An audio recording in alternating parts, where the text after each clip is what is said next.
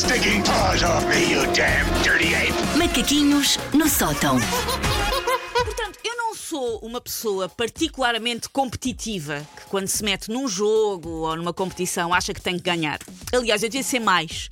Porque o facto de eu não ser competitiva comprovadamente prejudica-me, por exemplo, na minha vida profissional. Já senti isso várias vezes. Porque ando fazer tudo a todo custo para ganhar, para ser melhor. Ou ter uma vida descansada. Ai, filhos, tragam-me uma rica espreguiçadeira. Estou tão no segundo clube.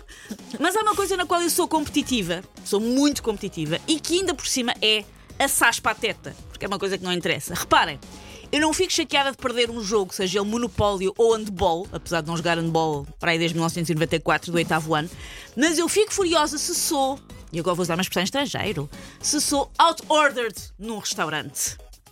E o que é que é ser out-ordered? É descobrir, quando os pratos chegam à mesa, que a outra pessoa pediu melhor do que nós. Ah, sim. Que nós nos arrependemos, não é? Possessa. Não, tipo, eu, era para pedir o melhor prato disponível e eu perdi. fico, fico. Ainda por cima, quando a pessoa está, por exemplo, às vezes já tenta ter mais cuidado com a alimentação ou a dieta e aquele dia vai pedir assim uma coisa gordice e percebe que pediu a gordice errada. Epá. Mas também Não. digo, quando é para ir para a gordice, sim, vai logo sem medos. Atira Sim, mas às, vezes, mas às vezes pedes achar que estás a pedir a melhor coisa do menu e quando chegam os Sim. pratos percebes que não. Pode ser só o aspecto. Vezes. sabes que não. Portanto, ser suplantado, ser suplantado no pedido é constatar com mágoa e às vezes rancor que aquilo que está no prato de outrem é, na verdade, aquilo que nos apetecia almoçar. De repente, o bacalhau com natas que pedimos parece reino de alforreca, quando comparado com o delicioso bitoque de outrem, com o ovo estrelado com a gema perfeita, tão lindo, tão idílico, que de repente é digno de um Louvre. E tu pensas, mas para que é que eu inventei? Porque é que eu não fui para aquilo que, que eu achava que era certo, não é? Começas, começas a pôr em causa os teus instintos de sobrevivência. tipo, eu não sei escolher pratos. Mas não provas. Eu provo sempre o prato do Miguel e ele prova o meu. Se for o Jorge, sim, mas não, não, isso não é válido com qualquer pessoa com quem eu vá almoçar ou jantar. Claro, pois é verdade. Pode e ser ele já trocou comigo. Pode ser válido com vocês, vocês não se ponham jeito. é que ainda dizemos um tímido, ah, tem bom aspecto, mas sabemos que de nada nos vai valer. Temos que arcar com as consequências das nossas decisões e comer a ração com a qual nos comprometemos. O outro prato é mérito da outra pessoa. E é ela que cabe o prazer da deglutição acertada.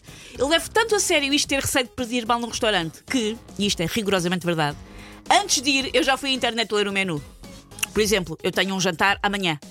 Eu ontem estive na internet a ler o menu e a decidir o que é que vou comer. Não choca. Com Tão grau de detalhe. organizado. Mas isso às vezes não quer dizer nada, que tu escolhes e depois afinal o sabor não é Às tão vezes bom. não quer dizer nada Ou o e torna aspecto. ainda mais frustrante. Sim. Mas eu tento, eu esforço-me, eu faço trabalhos de casa. Eh, Eu preparo aquele almoço ou jantar com amigos como se fosse um dever da disciplina de História sobre os Fenícios. Eu fiz a minha pesquisa. Claro que chego ao restaurante e faço o número de fingir vislumbrar o menu pela primeira vez, porque a sociedade olha de lado para pessoas com a minha capacidade de ante- de antevisão ao nível da produção do bolo alimentar. Pensam, como assim? Já foste ver o menu? Já. Há uma semana. A arfar.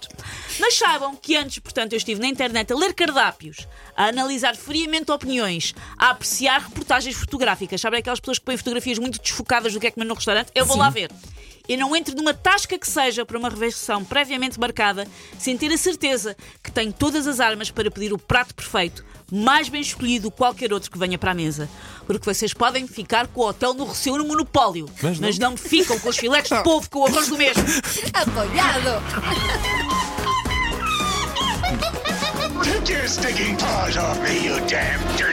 Macaquinhos no sótão.